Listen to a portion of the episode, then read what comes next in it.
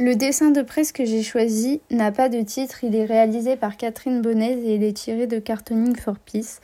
Sur ce dessin, nous voyons une pyramide de personnes commençant par le chef tout en haut, qui est un homme qui fume.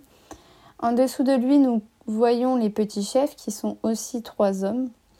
Ensuite, les sous-chefs, où nous apercevons deux femmes et trois hommes. Toutes ces personnes sont représentées de couleur grisée. Nous voyons que c'est majoritairement des hommes.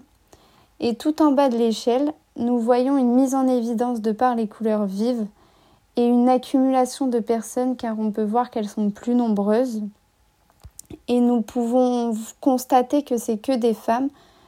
En plus, elles tiennent des objets ménagers tels qu'un balai, un aspirateur.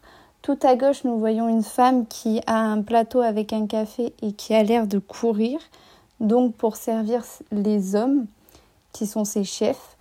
Donc la dessinatrice cherche à nous montrer le sexisme au travail. Elle illustre explicitement l'inégalité homme-femme.